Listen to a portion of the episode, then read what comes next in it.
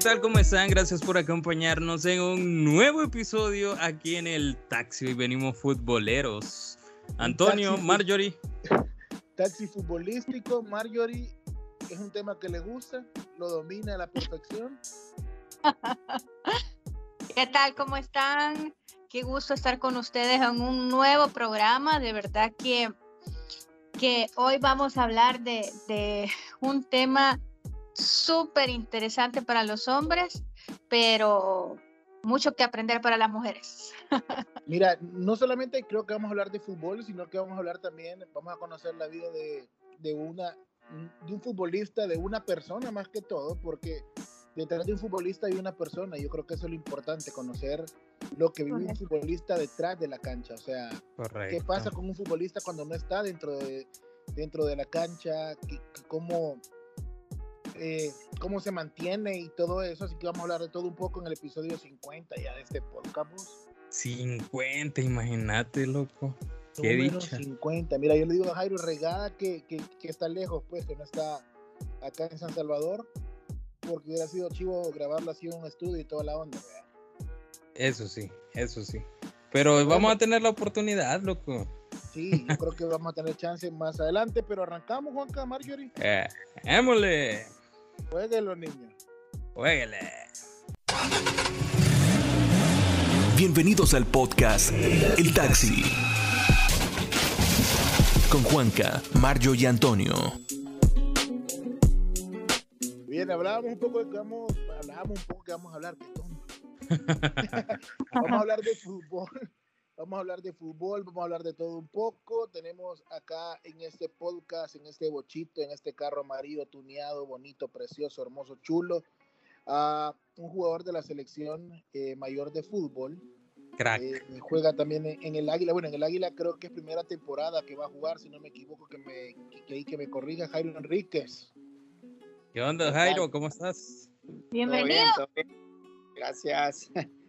La verdad, contento, contento por la oportunidad de compartir un poco con ustedes y como bien lo decía, pues sí, eh, primer torneo que vamos a hacer con Águila y esperemos que sea un buen torneo. Mira, bueno, primera temporada que vas a jugar con Águila, estaba jugando en el Chalate, ¿verdad? Exacto, así es. Anteriormente estábamos en Chalate. ¿Cómo, Mira, cómo, pero con... Ajá. ¿Cómo se da ese cambio de Chalate a San Miguel? Ese calor. Bueno, bueno, la verdad que los dos son ca calientes, vea. No, Chalate más heladito. No, pero es que él no está allá en San Ignacio, mi. Exacto, exacto. Ese es un punto bien clave. Todo el mundo ubica Chalate como un lugar fresco, pero depende del lugar. Así es el, el, clima y la verdad que el lugar donde está el estadio, donde se entrenaba, pues sí, era un poco caliente. No comparado como acá en San Miguel, pero sí había calor, ¿verdad? Pero hablando un poco de la transición, creo que, que sí, el tema de, de, calor quizás es lo más fuerte, ¿verdad? Porque la verdad que las temperaturas son bien altas, eh, a la hora que entrenamos pues hay mucho vapor, hay mucha humedad y se siente un poco, ¿verdad? Pero como futbolista siempre nos toca adaptarnos, nos toca sobreponernos a cada cosa y, y esperemos que me pueda adaptar lo más rápido posible al calor. Eh, mencionando también que la ventaja de este torneo que Águila vuelve a jugar de noche, entonces va a tener más fácil, ¿verdad? Poder adaptarme al, al clima. Eso sí, eso sí. Mira, te, te acabas de, de, ir a vivir allá a San Miguel. Bueno, vivías acá en San Salvador, vea, si no me equivoco, Jairo. Sí, sí, este, a Chalate pues tenía la oportunidad de viajar todos los días, está un poco cerca de San Salvador, pero hasta acá es complicado viajar todos los días, ¿verdad? Por el tema del descanso, del gasto y demás. Así que tomamos la decisión de venirnos por acá, de vivir acá y pues nos va a tocar un año estar acá y, sacarle el mayor provecho.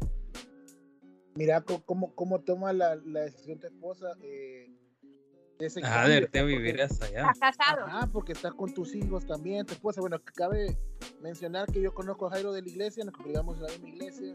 Ahí Cuando ibas a la iglesia. Cuando yo iba a la iglesia, con, no, siempre voy, voy. no, este, esto, esto es un tema bien complicado, como vos decís, para la familia, porque uno como futbolista no tiene garantizado, ¿verdad? Eh, estar cinco años, seis años en un equipo, eso depende mucho de, de rendimiento, de decisión de uno, de mejorar y de moverse, ¿verdad? Entonces, el tema de venirnos hasta acá era un tema que, que ya habíamos tocado años anteriores, eh, nunca habíamos concretado, ¿verdad? Un contrato con Águila y venirme para acá. Pero sí, ya muchas veces lo habíamos platicado, el hecho de que si nos tocaba irnos a un lugar un poco más lejos, ¿cómo haríamos, verdad? Entonces, obviamente, como jugador uno busca seguir progresando, ir a los clubes donde pueda estar peleando siempre en las instancias finales y todo eso, ¿verdad? Pero no, no dejas a un lado el tema de la familia, pues porque recordar que el, implica venirte acá, dejar tus amigos, dejar tus costumbres, dejar tus lugares frecuentes y es como empezar de nuevo, ¿verdad? Entonces, obviamente, lo platicamos mucho y, y yo agradezco que ella siempre me apoya y siempre está ahí y me dice, bueno, si nos toca ir, nos vamos a ir contigo y, y aquí estamos. Y por eso digo, espero sea un año productivo y que valga la pena. mira, ¿dónde inicia jugando Jairo? Porque tú ya tienes un mundial, vea. Sub 20, sí. Ajá, mundial. Que ganar. El único partido que ha ganado la selecta y ahí eso dice vos. Sí, sí, mira, eh, pues la verdad que desde muy, muy pequeño, bueno, mi papá siempre me inculcó, ¿verdad?, el hecho de jugar. Y desde que yo recuerdo cinco o seis años eh, en las escuelas de, de, ANDA, de Antiguo Cucatlán. Y luego, pues, existe este proyecto, se llama FESA, el cual empezó, a hacer visorías, pruebas y, y demás, ¿verdad? Y y mi papá insistió en que fuéramos y que probáramos y ver qué pasaba. Y exactamente, pues logré entrar desde que inició todo el proyecto. E hice prácticamente siete años de mi vida ahí, estudiando y jugando. Y Mira, ¿cómo es, Hola. ¿Cómo es ese proceso? ¿Cómo es eh, eso de, de, de entrar a FESA? ¿Cómo es que te eligen? Eh, ¿Cómo tomas esa decisión? Bueno, como te digo, primero mi papá, ¿verdad? Vio eh, esto, el anuncio y toda la propaganda que había de, ese proyecto y me dijo, bueno, vamos a intentar, va, a ser algo bueno, si al final quedas. Por lo mismo que te repito, ¿verdad? Ellos planteaban la idea de un futbolista, una persona integral que llevara el estudio, el deporte de la manera. Y fue un proceso prácticamente de dos meses de ir a pruebas casi todos los días, era ir, jugar, jugar y con desconocidos y día a día te iban diciendo, mira, queremos que vengas mañana, mira, queremos que regreses.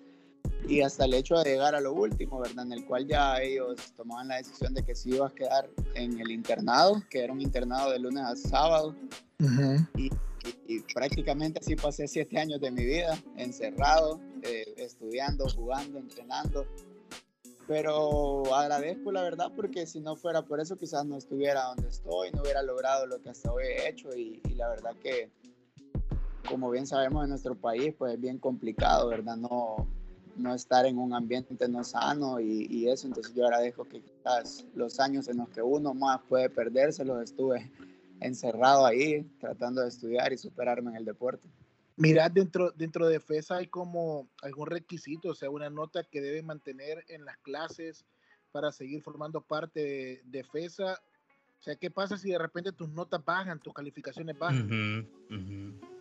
Pues te soy bien honesto, los primeros dos, tres años no había una nota así que te mantuviera el régimen en el sentido de que FESA eh, integró a muchos, muchos niños que eran de escasos recursos, que quizás nunca habían estudiado, pero tenían condiciones para el fútbol, ¿verdad? Entonces, intentaron al principio los primeros dos, tres años llevar de la mano el estudio del deporte y, y que pudieran superarse, claro.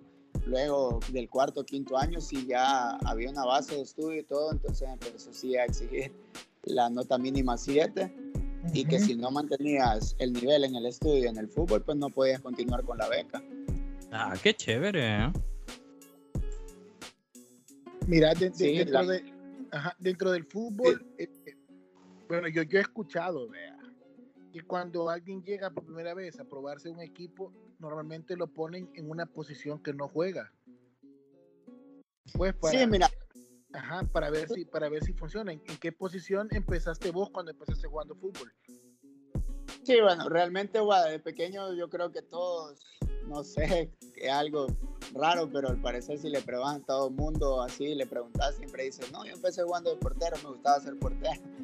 Y, creo que todos empezamos con eso y, y luego cuando avanzas, ¿verdad? Vas, vas creciendo, te vas dando cuenta de cuáles son tus virtudes. Y los profesores de igual manera, pues veían tus condiciones y ellos eran profesores argentinos cuando todo empezó. Estudiaban mucho el fútbol, estudiaban mucho las características de cada uno y ellos iban tratando de acomodarte a la posición en la cual mejor rindiera, ¿verdad? Entonces, cada, cada jugador tiene cualidades diferentes, tanto físicas como en velocidad, fuerza y otras cosas.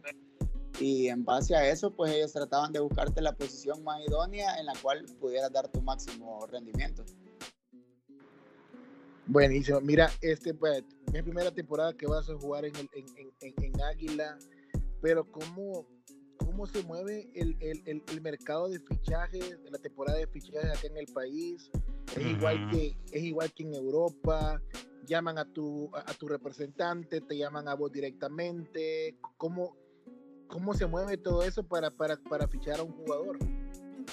Bueno, acá en el país eh, sí creo que no es obligación lo del representante, pero la gran mayoría no tiene, son pocos quizás y quizás es algo que, que, sí debería cambiar porque el representante sirve tanto como para defender tus derechos como para velar por tus intereses, ¿verdad? Entonces, eh, es una parte que debemos mejorar en el fútbol porque normalmente el dirigente le habla al jugador, te propone algo, eh, eso que te propone lo comentan entre ellos por si hay alguien o otro equipo que tenga interés en tu persona y empiezan a jugar con eso, ¿verdad? El decir, bueno, yo le voy a ofrecer esto, ah, pues le podemos ofrecer esto y, tal vez va a ceder, ¿verdad? Porque le vamos a dar un poquito más que aquel.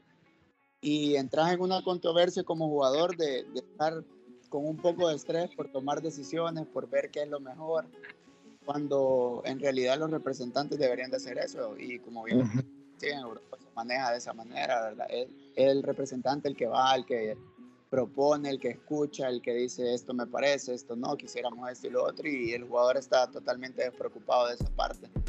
Pero en el medio de nosotros, obviamente la gran mayoría le toca negociar su propio contrato y, y ver que, que, lo valoren, ¿verdad? Porque hay muchos equipos en los cuales obviamente no hay salarios tan altos acá y dicen, bueno, le ofrecemos esto y creo que está bien y va a ceder, Y como, jugador, por no quedar sin jugar, muchas veces accede a, a lo poco que ofrecen. Tenía propuestas. ¿Te puede decir cuánto ofrece? Está Mario es un dato que mejor no, no es bueno mencionar. No se puede. No. No, es, o sea, es, es, un tema bien, bien personal y, a veces mencionar cantidades. Eh, nadie, dice, nadie, nadie dice, cuánto gana. O, mm. Eso es un secreto. No, porque ahorita están los sobresueldos con todo. Oye. no molestemos. Creer que, un jugador no gana tanto como creerías. Por lo menos acá en Sí, yo, yo, yo sé, de hecho, he tenido bastantes amigos también que han jugado en equipos y no, realmente no, es mucho lo que se gana, pues, pero tenías propuestas de otro equipo, de otro equipo aparte de Águila. Sí, de hecho sí, pero como te dije, a veces uno busca el estar en un equipo en el que compite en las instancias finales porque es la única manera de estar en el radar y en, el ojo de los demás, ¿verdad? Entonces, por eso quizás opté por venirme acá y la verdad que espero sea un buen año. Aparte de eso, pues siempre estar en los equipos más grandes del país permite que, que la selección esté pendiente, que pueda ver tus partidos y eso te acerca un poco más a poder estar cerca de selección. Yo tengo que confesar. Dale, dale, Juan, dale. No, no, dale, dale, dale, dale. Ya voy a preguntar algo. Yo tengo que confesar que yo soy águila, fíjate. Siempre, siempre he sido águila. Me acuerdo que mi abuelo me llevó a un partido de águila limeño hace un montón. Uy, fue una final, quiero ver, allá como en el 97, 98 creo hubo una final de Águila Limeño, cuando en el Limeño jugaba Rudy Corrales y Magnolio Corrales, creo que se llamaba el hermano. Ajá, desde ese entonces yo me hice águila porque mi abuelo era del águila. Él vivía en Unión, pero apoyaba al águila, Entonces, desde ese entonces yo como que me hice seguidor del águila. No soy muy fan de, de, de o sea, estar viendo los partidos todos los sábados, pero si a mí me preguntan de qué equipo soy nacional, yo salgo del, del estereotipo que toda la gente de San Salvador dice, alianza, alianza. Yo, yo salgo de eso y yo digo, yo soy águila, pues, porque... No, pero es que, o sea, diferente. Fuera que vos dijeras, ah, soy de, de del limeño, soy del Chirilagua, qué sé yo, vea. Pero creo que es parte de, los equipos más fuertes aquí en el país, vea. Sí, es del equipo más fuerte junto con FAS y Firpo, creo, vea. Y Alianza. Sí. Firpo compra categoría, man. sí, no vale. Fíjate que yo fuera Firpo porque yo soy usuluteco. O sea, no soy usuluteco, soy, soy de sangre usuluteca. Pero, este, nada, qué decepción con eso. Mira, no te voy a preguntar de, qué equipo eras hincha acá, Jairo, porque creo que no, no es una buena pregunta como la de los sueldos. ético. entramos, en polémica. Ajá, pero mira, a veces con, con nos ponemos a hablar, vea, que si fuéramos futbolistas y nos llegaran propuestas así de diferentes países, en qué equipos de esos países quisiéramos jugar. Vos fueras el portero de Guatemala, loco, el, de, que pusieron en el... El de fútbol sala, loco. El de fútbol sala, loco. Cabal. Pero mira, Jairo, si te llegara propuesta de México, ¿de qué equipo mexicano te gustaría jugar? Pues mira, yo soy 100% Tigre desde que lo vi subir, pero igual me gustaría también jugar en, Pachuca porque tuve un pasado en, Pachuca cuando estaba más pequeño y, la verdad que, que, me gusta mucho sus instalaciones, la manera en que trabajan y, y, me hubiese gustado alguna vez tener una oportunidad ahí, pero sí, si es un equipo así el que me gusta y soy hincha sería Tigres. ¿Cómo jugaste, jugaste, ajá, yo soy Jugaste 24 partidos con los Linces de Tlaxcala y el Tlaxcala Fútbol Club en México. Exacto, ellos eran ese nombre, pero eran una filial de Pachuca. El problema es que ellos, como tienen equipo en primera, en, primera A y así en todas las categorías, no podían ocupar el nombre de, de, Pachuca, entonces se les asignaba un, un, nombre diferente, pero siempre pertenecía a Pachuca. ¡Vamos, linces! ¿Qué equipo? Cabal. en el juego. Te, te creías Troy Bolton ahí. Con el, pelo con el que fue ahí al mundial, eh, eh, con ah, eso arrasaba, viejo. En el sub-20, porque en el sub-20 andaba un tu, estilo así bien. O el look del moicano. Como correíto, El look del moicano. Ajá. Éramos guerreros, éramos guerreros entonces. ¿Y por qué, por qué hiciste ese look? Fíjate que realmente fue locura que nos agarró con, con, otro que era el lateral que jugaba de defensa atrás mío. No me acuerdo qué, qué estábamos viendo y vimos así un peinado y dijimos, bueno, hagámonos pues. Y así con esa pila nos fuimos hasta el mundial. Sí, fíjate, porque, o sea, viendo las imágenes del mundial, loco, allí bueno, yo de hecho yo vi el partido, fue un martes en la mañana, si no me equivoco, cuando le ganaron a Australia y ha sido el único partido que ha ganado una selección en, un mundial, ¿verdad? Viejo, diferenciabas tanto con el pelo, apartabas a cualquier persona. Me... Eh, eh, es una manera de estar en el foco, se llama venta de imagen. No, claro, no, ese es marketing puro. Necesitan asesores claro. La Mario. Mira, pero, pero qué chivo, bueno, qué chivo eh, eh, la participación que hicieron en la Copa Oro, hablemos un poquito de eso, cómo... Pero espérate, yo quiero hacer otra pregunta y eso es lo que quería hacer. aprovecharlo. Cuando te llaman a esta selección sub-20, ¿cuánto de, bueno, de cuánto fue la, la elección que hicieron porque yo sé que esa selección viene directamente de FESA.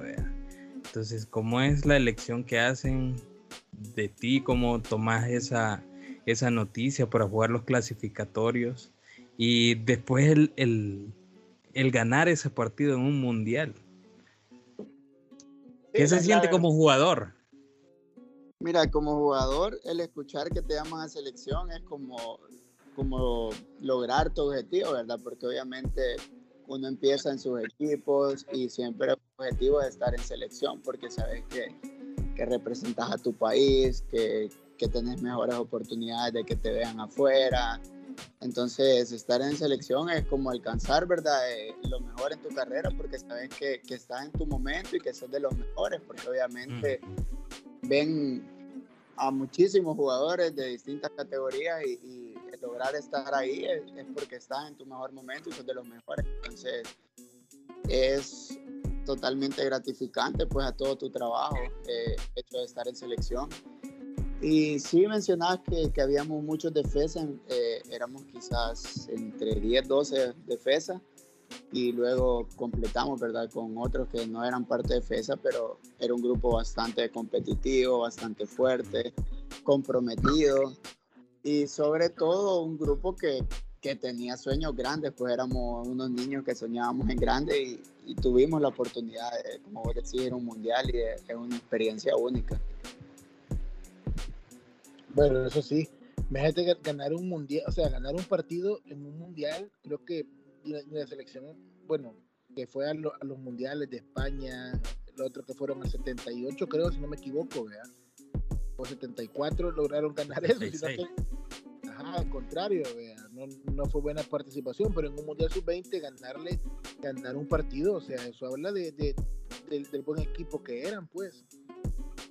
Sí, la, la verdad que como te dije, ¿verdad? FESA fue un gran trampolín para, para la gran mayoría porque siempre trabajó diferente, siempre buscó capacitar a los entrenadores que, supieran, ¿verdad?, cómo se trabajaba al máximo nivel en Europa, en Sudamérica. Y esa parte creo que marcó gran diferencia en esa selección porque la gran mayoría que éramos de FESA estábamos a, a un rendimiento o a un tipo de entreno bastante diferente al resto, ¿verdad? Y que nos permitió, como bien decís, competir al nivel que en realidad quisiéramos llegar, ¿verdad? Que es al nivel europeo, porque enfrentamos a una selección como Turquía, una selección como Australia, como Colombia, que son jugadores que están acostumbrados al alto rendimiento desde sus 15 años. Pues, o sea, su preparación realmente es muy diferente a la nuestra a los 15 años y eso es lo que marca la gran diferencia en el fútbol. Vaya, mira, volviendo al tema que no, no, no, no terminamos, y estás hablando justamente de, del fútbol europeo, y llegar a una propuesta de un equipo europeo, ponerle un, Italia, dentro de Italia, ¿sos hincha de algún equipo italiano? Pues me gusta mucho cómo juega Nápoles, porque por su tipo de jugadores del medio campo hacia arriba, jugadores que, que, tienden a encarar, a hacer algo diferente al resto, entonces me gusta mucho Nápoles. Nápoles. España. El Barça. El Barça. Siempre. de Alemania, el Bayern. El Bayern. No, aunque sí me gusta cómo juega el Bayern, pero soy honesto, le voy al Dortmund. ¿Le vas al Dortmund? Sí. Yo de Italia le voy al Milan. Al Milan. Al Milan, o sea, por, por su historia y todo eso.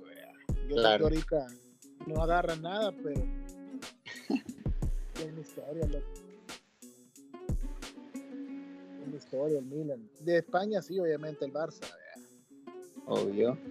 El Barcita, el Barcita. Me, me, gusta cómo juega y todo, pero mira, hablemos un poquito acerca de, de la Copa Oro.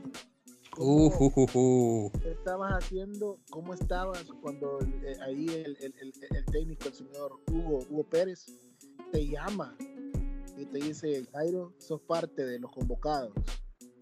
Pero mira, pues, primero, ah. este, Carlos de los Cobos no te llama a ti, vea, ¿o sí? ¿Cómo no? ¿Cómo no? Oh. te cuento un poco, la verdad, me sorprendió mucho porque todavía estaba en Chalate, ¿verdad? Y, y esa temporada la había jugado de lateral, una posición que nunca había jugado. Y me tocó jugarla debido a que el lateral que era titular de nosotros tenía una pequeña lesión, ¿verdad? Y el profe en su momento, que estaba, que era el profe Ramón, Ramón Sánchez, me dice, mira, quisiera saber si, si podría, si tener la disponibilidad de jugar de lateral, porque la verdad que, que no tenemos y, y, no tengo otra opción más que, que ver si vos jugás ahí, ¿verdad? Entonces para mí es difícil porque todo el tiempo he sido atacante, ¿verdad? Y, jugar de defensor, la verdad que, es muy complicado si nunca estás acostumbrado a, lo que es cerrar, marcar, siempre, pegar, cosas, defensivas, ¿verdad? Y bueno, tomé el reto, la verdad, yo le dije al profe, bueno, si el equipo lo, ocupa, pues tengo que, hacerlo, tratar de, de, adaptarme rápido y cumplir, ¿verdad? Y esa temporada realmente casi la jugué toda de lateral y cuando me llega el llamado, o sea, la convocatoria, me convocan como lateral. Y obviamente, bueno, todos conocemos a Tamaca, he, sido lateral derecho de selección desde hace dos, tres años. y, yo dije, obviamente va a ser complicado que yo tenga una oportunidad o un puesto fijo en esa posición, dado que no es mi posición, ¿verdad? Para competir. Pero de igual manera dije, bueno, tengo que, hacerle frente, si ahí me han llamado, tengo que trabajar y cuando me toque, pues hacerlo de la mejor manera, ¿verdad? Y así fue, fui llamado de lateral, estuve entrenando todo el microciclo de lateral y luego pasó lo del, lo del profe de los cojos que se fue y llega Hugo y hace una nueva convocatoria y, y, de igual manera él me llama de lateral. De hecho jugué partidos de clasificación al octagonal de lateral y fue hasta el último partido que jugamos acá en el Cusca, que me dice, vas a jugar de volante izquierdo, me dice, sé que, que también jugás ahí, me dijo, y, vamos a ver qué tal, me dice. Y gracias a Dios ese día fue un partido bastante bueno de mi parte, hice una asistencia y muy buenas jugadas, y a partir de ahí él me dijo, bueno, creo que habíamos perdido el tiempo pensando que eras lateral, me dijo. Hmm. Te toca trabajar, mantenerte, me dijo, y, vas a jugar ahí porque veo que te desempeñas bien y todo lo demás. entonces a partir de ahí pues ya empecé a competir por un, puesto y claramente en la posición en la que yo me siento más cómodo. Mira, en, este, en, este, en este equipo, en esta selección hay varios jugadores eh, que juegan fuera del país. Fue difícil adaptarse a, o sea, nunca había jugado con ellos, era quizá la primera vez que los veía, ¿cómo fue ese adapte con ellos?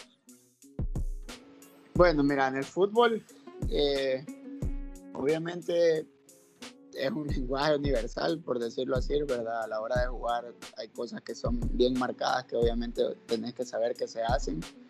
Quizás lo más complicado a veces, como repito, el, el ritmo de juego o a veces tácticamente los jugadores que están en Europa, en Estados Unidos, Sudamérica, son más ordenados porque se les exige eso, ¿verdad? En cambio, el jugador salvadoreño muchas veces es tácticamente desordenado.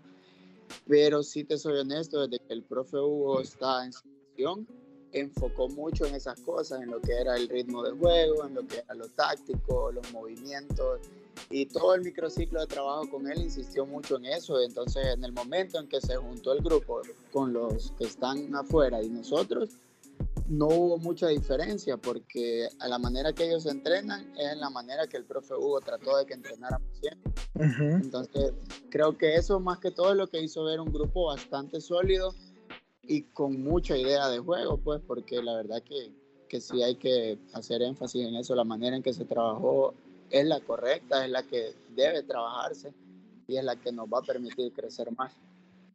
Mira, ¿cómo es el trato con todos los compañeros? Porque, bueno, sabemos que, que, el, que el, éxito de, un grupo viene por el trabajo en equipo, Entonces, ¿cómo es el trato entre todos ustedes como compañeros?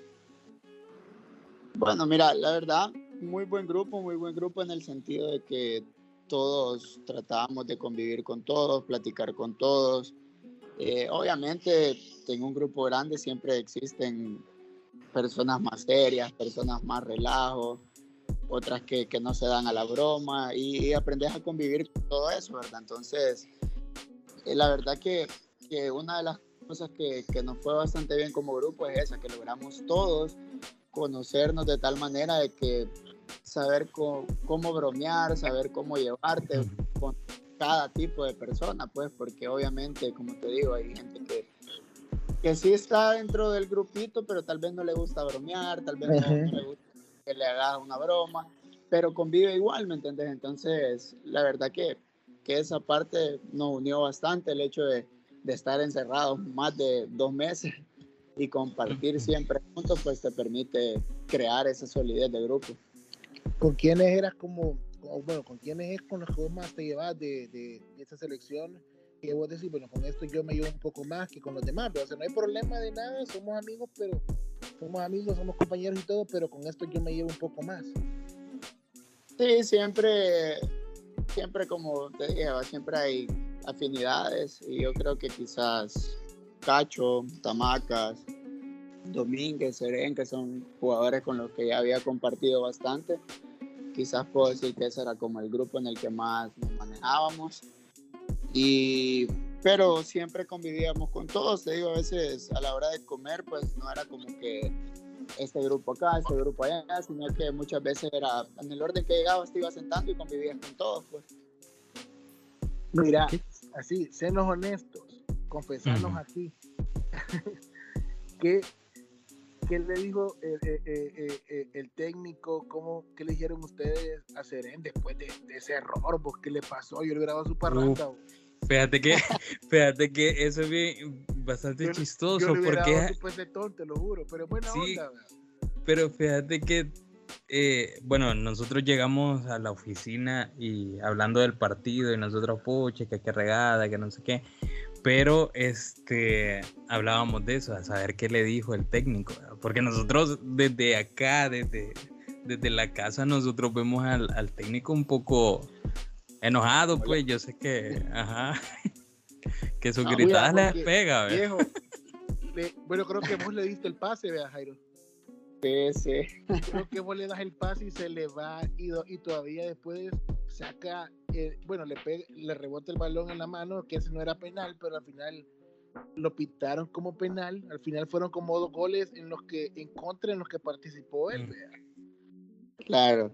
No, mira, eh, es bien complicado hablar de este tipo de cosas porque si bien sabemos, este, nadie se quiere equivocar, ¿verdad? Así sea jugando fútbol, jugando básquet, lo que vos querás, o en cosas laborales de trabajo, uno nunca quiere equivocarse, pues.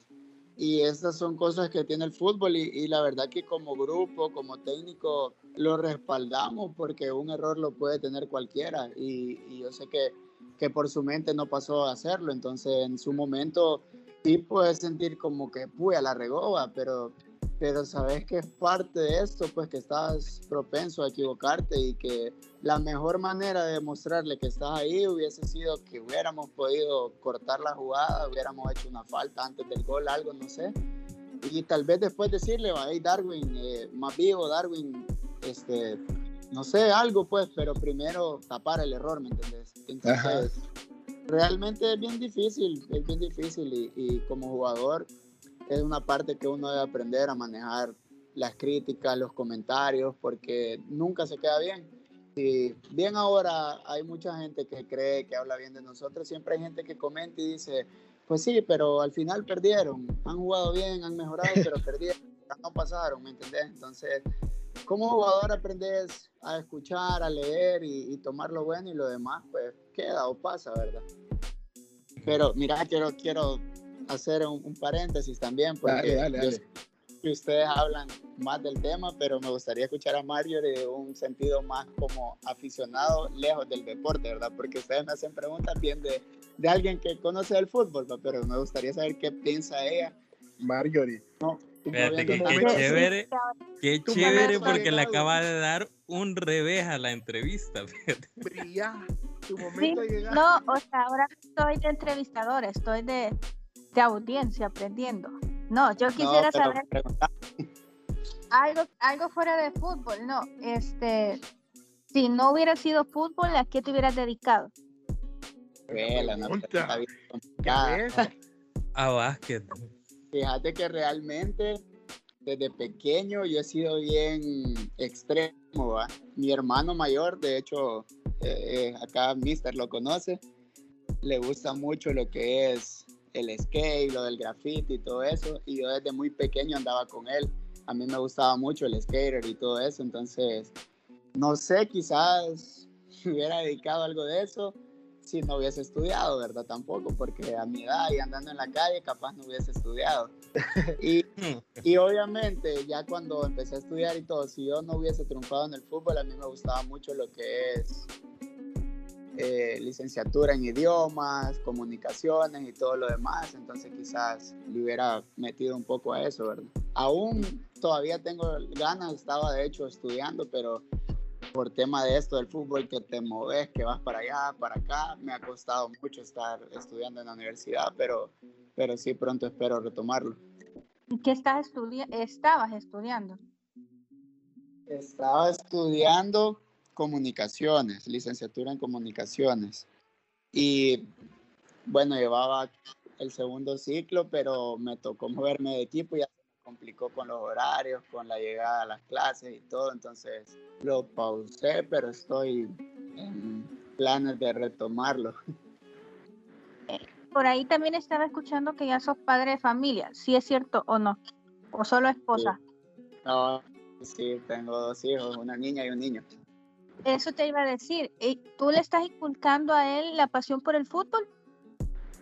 Pues la verdad, a ellos les gusta mucho ir al estadio, les gusta jugar y todo, pero yo soy de las personas que quizás no voy a querer obligarlo a que él juegue solo porque yo jugué, ¿verdad? De hecho, con mi hermano el menor eh, es un tema que también platico porque mi papá lo presiona mucho, ¿verdad? Por todo lo que yo he logrado hasta hoy y él va empezando en su carrera, siempre lo presiona con que tenés que superar, tenés que darle. Yo creo que cada quien es libre de tomar decisiones. Ahorita está pequeño, tal vez te puede gustar, pero quizás más grande me diga, papá, no me gusta el fútbol, yo quiero hacer esto. Y obviamente no, no puedo obligarlo a hacer algo que no le guste, o sea, lo que él decide hacer, yo tengo que apoyarlo. Perfecto. ¿Algo más, Marjorie? Gracias, esta fue mi intervención por hoy. Pregunta más, dale sin miedo al éxito. El momento de Marjorie. Mira, Jairo. Este... Es que mucho le excluyen ustedes del tema.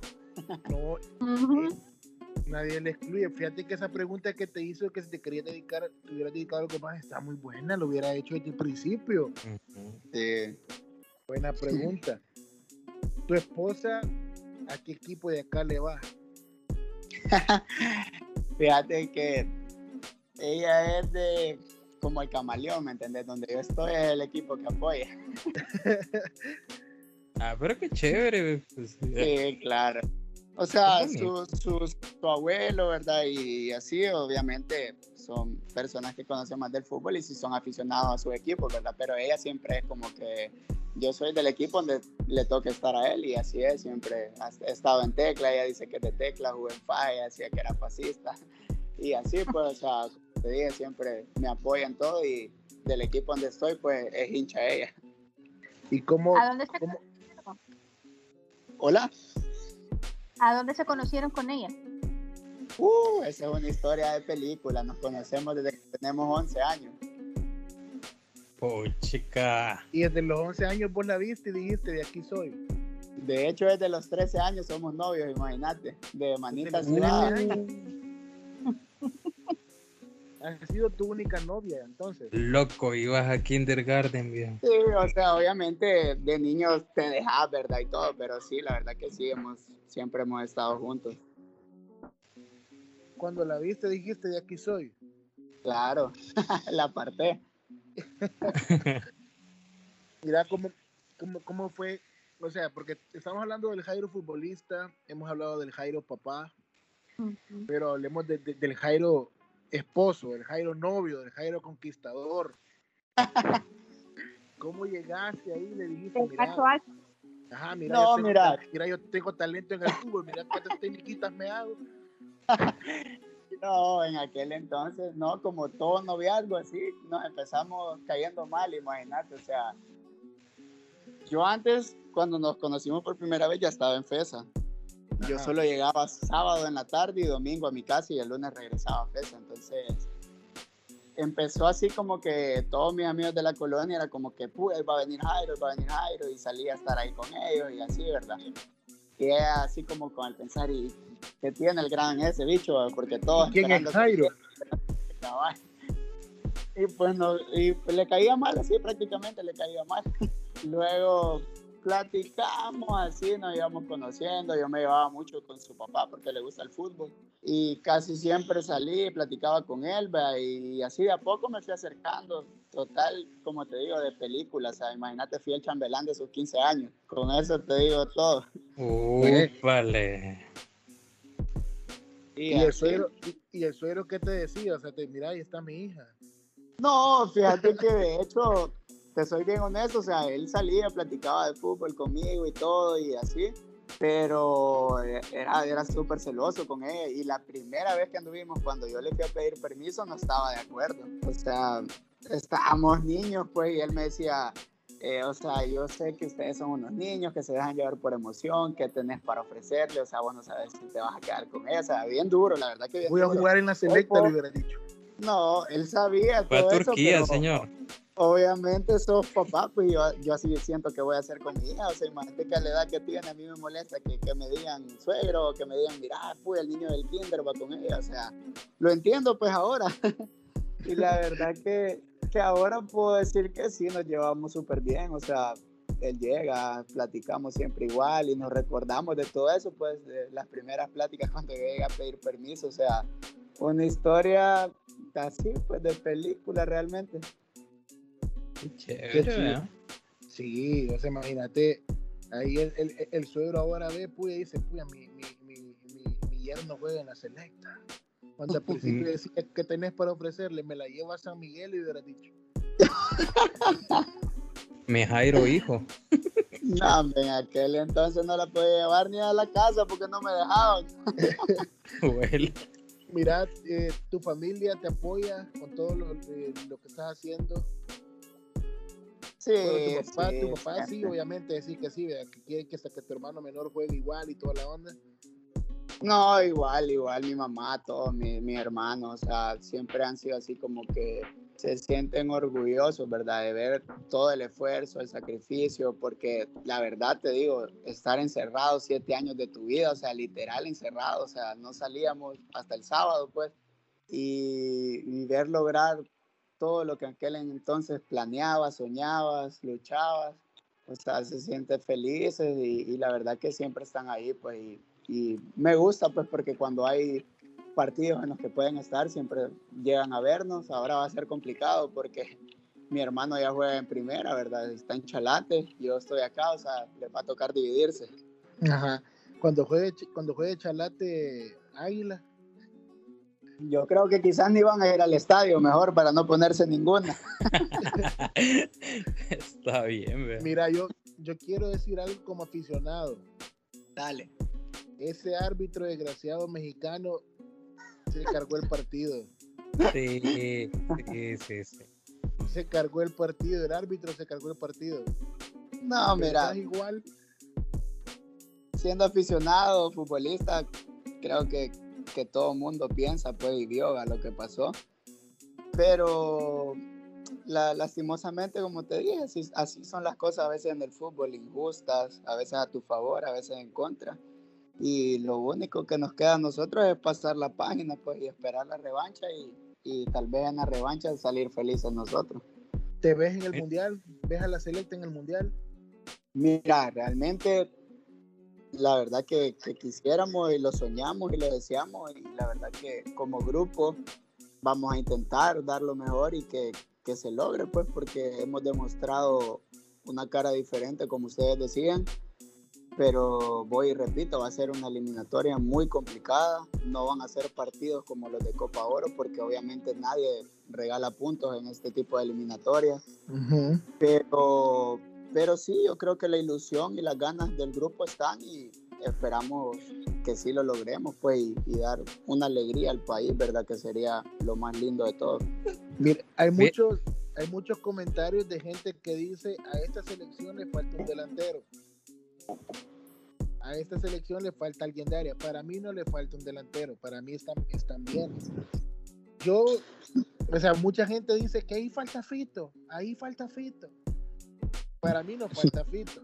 Yo, Fito ni fin ni fa, loco. Ustedes están correctos. yo, te estoy, yo te estoy dando mi, mi, opinión como, como aficionado y como claro. que tiene que tiene, no va a tener problemas de decirlo. Pero para mí, un, un, un, amañador, un amañador, no, viejo.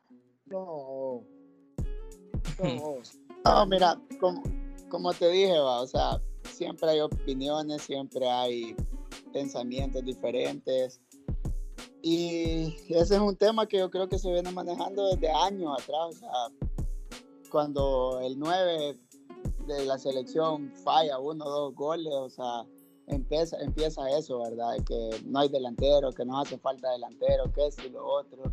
O sea, siempre se va a manejar algo negativo, entonces uno tiene, como te dije al principio, uno tiene que aprender a escuchar, a ver, a leer y, ignorar si no sirve y si es bueno, pues tomarlo en cuenta.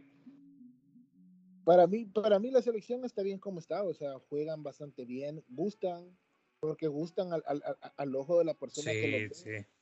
Bueno, creo que Juanca compartió un, un, un, donde para el primer gol que le hicieron a Qatar hubieron 25 pases. Puede ser. ¿Cuándo ibas a ver algo así en una selección?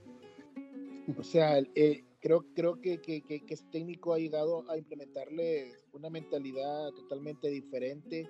Ustedes la, la han logrado captar y, y, se ve, pues, se ve en la cancha yo si fuera el técnico les dijera, con este mismo, con este mismo grupo vamos a jugar toda la hexagonal. Sí, fuera, fuera bueno. O sea, siempre hay cosas que mejorar, la verdad que siempre hay cosas que mejorar. Pero si hay algo que quizás ahora deberían respetar más la federación, los técnicos y todo, son esos procesos, porque yo, yo siempre he dicho, hemos tenido selecciones muy buenas, con jugadores muy buenos, pero perdemos siempre esos procesos y al final cuesta porque cambiamos técnico, cambiamos jugadores y toca empezar de cero, ¿me entendés? Entonces esa parte es bien difícil. En cambio, si tenés un grupo sólido que te ha dado buenos resultados y lo mantenés y lo trabajás y perfeccionar las cosas que están mal, creo que ese es el paso grande que tenemos que dar ahora como país y como selección yo creo que como, como aficionado, como, como salvadoreño, bueno, creo que Juan Camargo y no me van a dejar mentir, igual vos, creo que fuera bonito ver a una selección dentro de un mundial.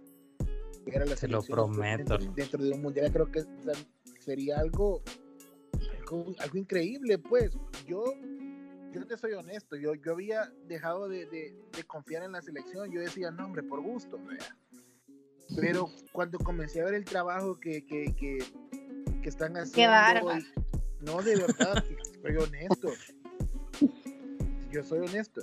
Es el trabajo que están haciendo, cómo están jugando y todo, gusta, porque gusta y la verdad que, que motiva y, y, y, da como esa ilusión de decir, men, tenemos para llegar al mundial. Sí, sí, la verdad que vaya, lo mencionaba, yo tuve el gran privilegio de de vivir un Mundial Sub-20 y, créeme que, que, quisiera y anhelo pues vivir esa, esa, experiencia nuevamente, pero con selección mayor. La verdad que, que si en aquel entonces siendo unos niños ves el trato, ves la manera en que, que, se maneja una Copa del Mundo, o sea, con selección mayor no, no me lo imagino pues cómo es vivir ese momento y la verdad que, que espero y confío de que que el grupo va a dar lo mejor y que al final el resultado va a ser positivo. Fíjate que al, al, contrario de que de lo que mencionaba Antonio, yo como aficionado te digo, yo sí siempre fui de los de voy a ver el partido, ¿ya? pero hubo un momento donde sí yo me quedé como, ah, bueno, y que van a jugar, va, chévere. Pero miraba los partidos, siempre tenía como esa gotita de esperanza. Y yo dije, va a llegar una selección que nos dé la oportunidad, así como se la dieron a nuestros papás, con el mágico y con todo ese equipo que fue a España. Y vos decís, puchica, o sea, tiene que salir esa selección que nos dé la oportunidad a nosotros del 90, del 89, del, del 80 85 creo, no, perdón, del 87 para, para acá, donde digan, hey, vi a una selección clasificar al mundial, vea. Bueno, la, Entonces, la, del 98 estuvo cerca. Sí, bastante cerca porque fueron a la hexagonal, igual que la del 2010. Lástima que, que, pues sí pasó lo que pasó, vea, pero no vamos a, meternos en ese, en ese tema. Pues pero créeme que ustedes han le han dado vuelta a la tortilla, como dicen. O sea, hay bastante gente que no creía en la selección, pero ahora es como, juela, o sea, ver el montón de videos en, el TikTok, en, Instagram, gente compartiendo, diciendo que, o sea, ven una, esa gota de esperanza, así como todas la tenemos, pues. Y créanme, yo lo veo en el Mundial. Yo. Cuando, cuando jugaron contra México y en esta Copa Oro, salen al, salen al estadio y ven que la mayoría del estadio eran salvadoreños. ¿Cómo, o sea, ¿Qué sentiste vos en ese momento? ¿Se comentó algo dentro del grupo que dijeron, amén, está repleto el estadio de salvadoreños?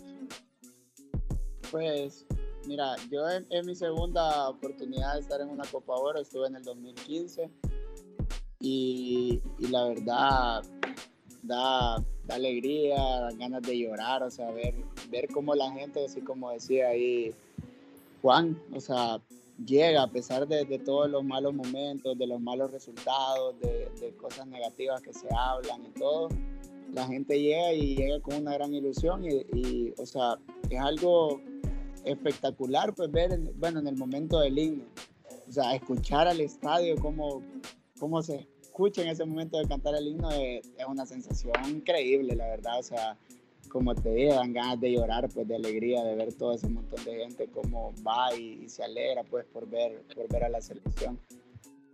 Sí, que la verdad que sí. Yo quiero hacer una pregunta. Eh, esta última vez, si no me equivoco, jugaron contra México, ¿verdad? Hola. Hola. Jugaron contra México en esta última vez. En esta Copa Oro, sí. Eh, ¿Alguna vez o ¿a quién te gustaría tener de contrincante, pero de tu parte, contra quién te gustaría jugar?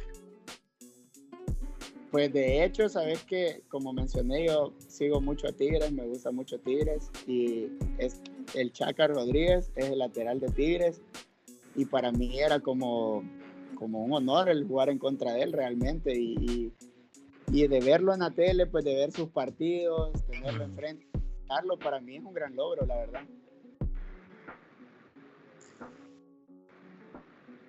bueno, tu, sueño es jugar, bueno, quisiera jugar en el Tigres, decir, seguís mucho al Tigres, se te dio la oportunidad de jugar contra él, le pudiste, te pudiste acercar a él, hablar con él. Sí, o sea, por eso te digo, o sea, de ver jugadores que uno los admira, ¿verdad? Y, ve que están a otro nivel y que compiten a otro nivel, a enfrentarlos, o sea, pues una, es algo bonito y aparte te das cuenta de que, que podés, ¿me entendés? Porque si viste el partido, o sea, fue un partido muy bueno de nosotros en el sentido de competir tú a tú con jugadores que, están a otro nivel de nosotros. Entonces, ver a alguien que vos admirás y que, que decís en la tele, juego, quisiera estar ahí, o, o, vos decís que increíble el nivel que él juega, y enfrentarlo y darte cuenta que estás, no voy a decir a su nivel porque obviamente no lo estás, pero estás ahí, ¿me entendés? A un paso de lograr competir o estar en el nivel que ellos están, eh, es algo bonito, pues porque te das cuenta de que vas por el camino correcto. Pero hablaste con él. Hola. ¿Qué país te gustaría visitar? Ufa, este. Mira, se va a oír un poco agrandado, pero he, tenido el chance de viajar mucho así con, con FES y selección y quizás de los países o el país que quisiera ir porque nunca puede ir es Brasil. Ópale, Brasil.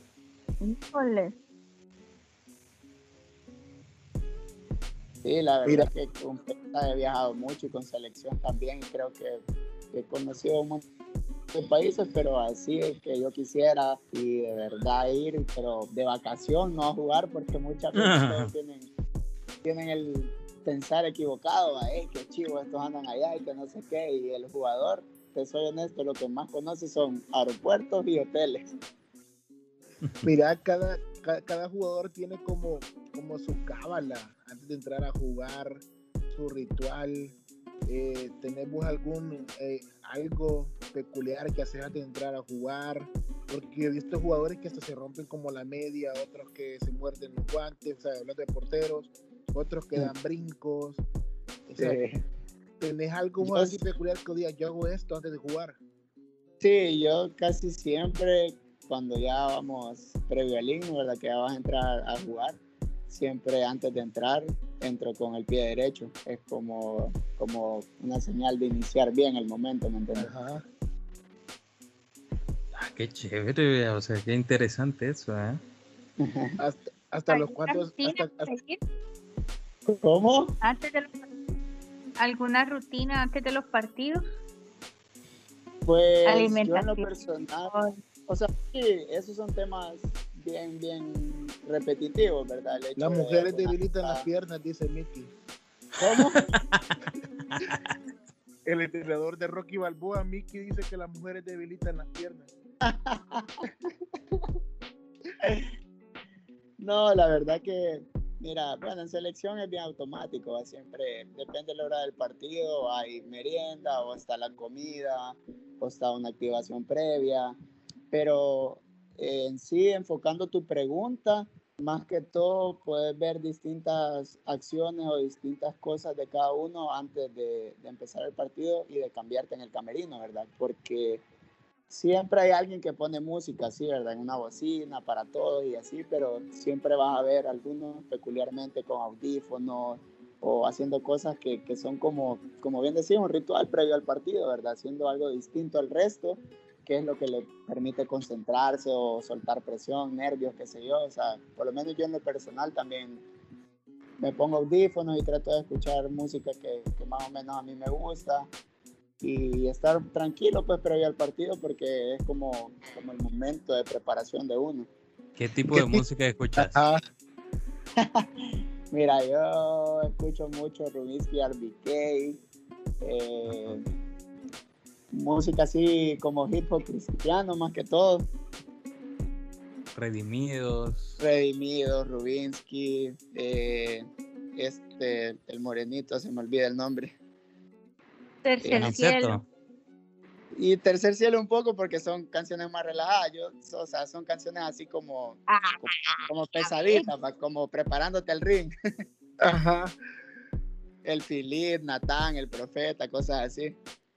Mira, eh, dentro del vestuario había cumbión, había reggaetón. El garrobero.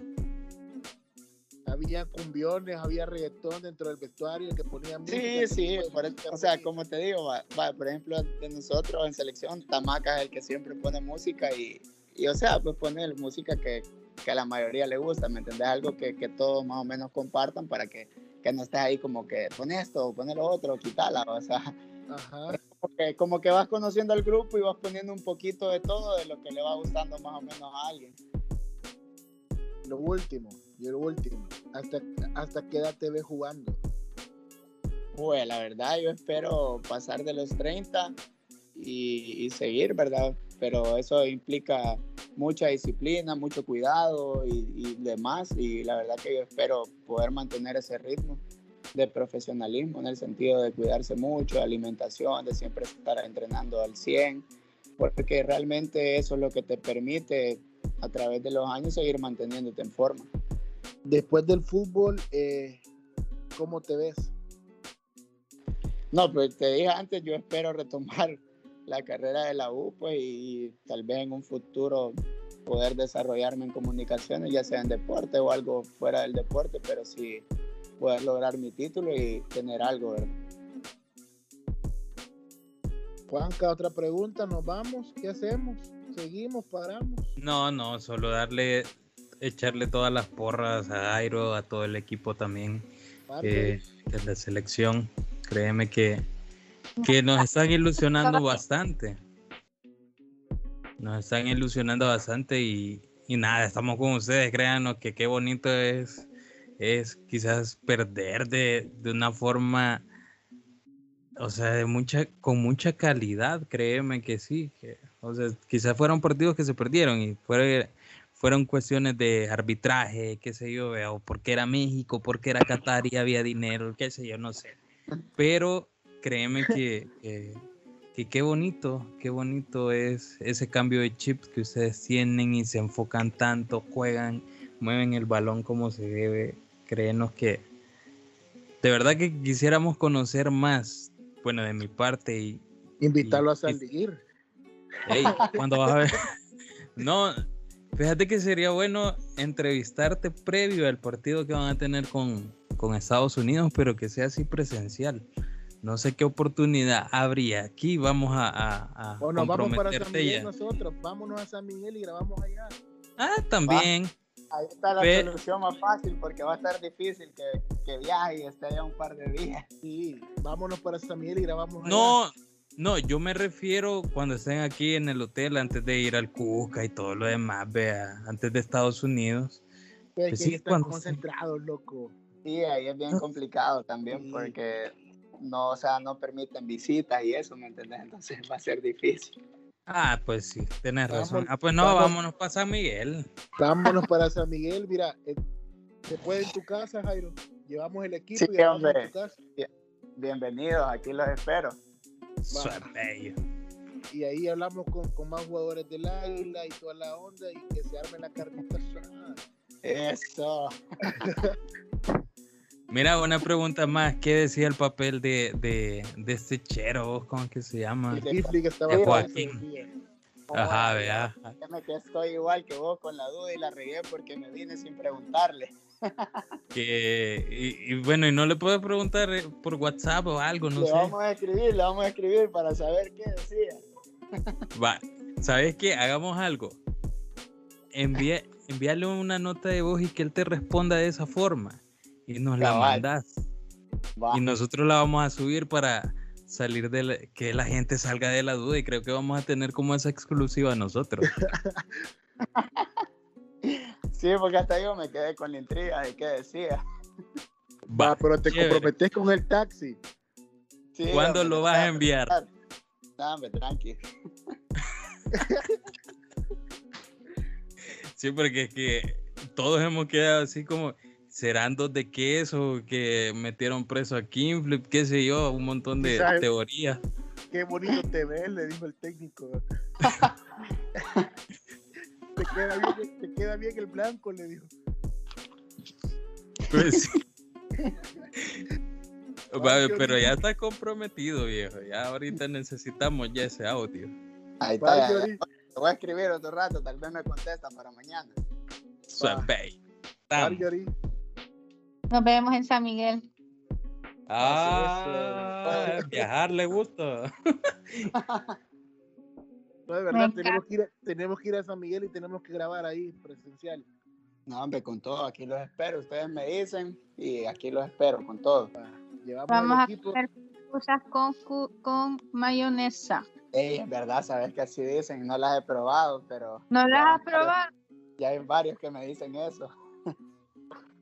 Uy, viejo, vas va a sentir el cambio. Sí, va. algo, raro los gustos de aquí, va.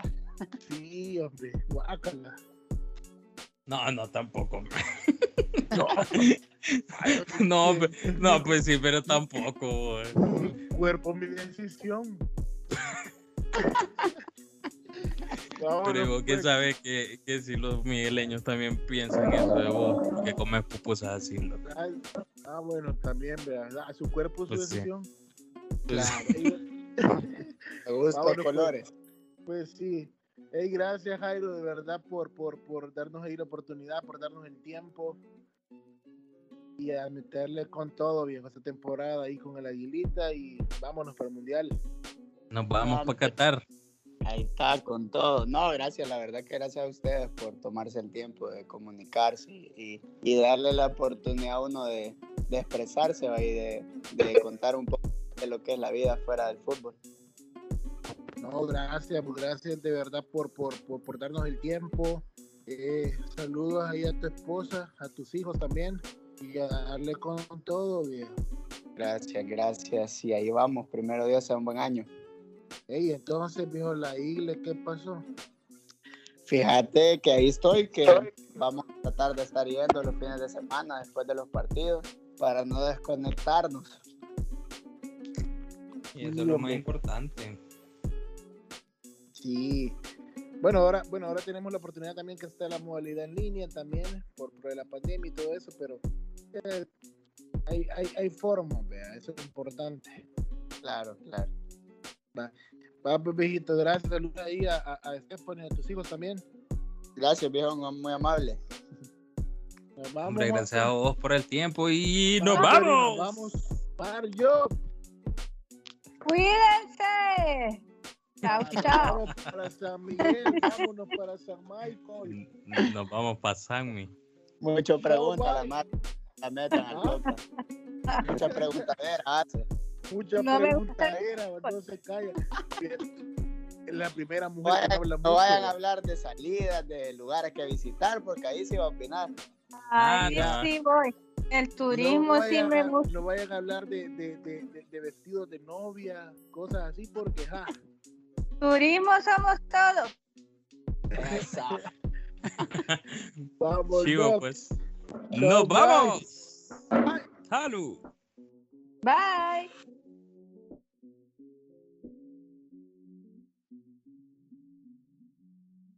Ya, ya terminó esto. Nos vamos. Adiós. El taxi con Juanca, Mario y Antonio.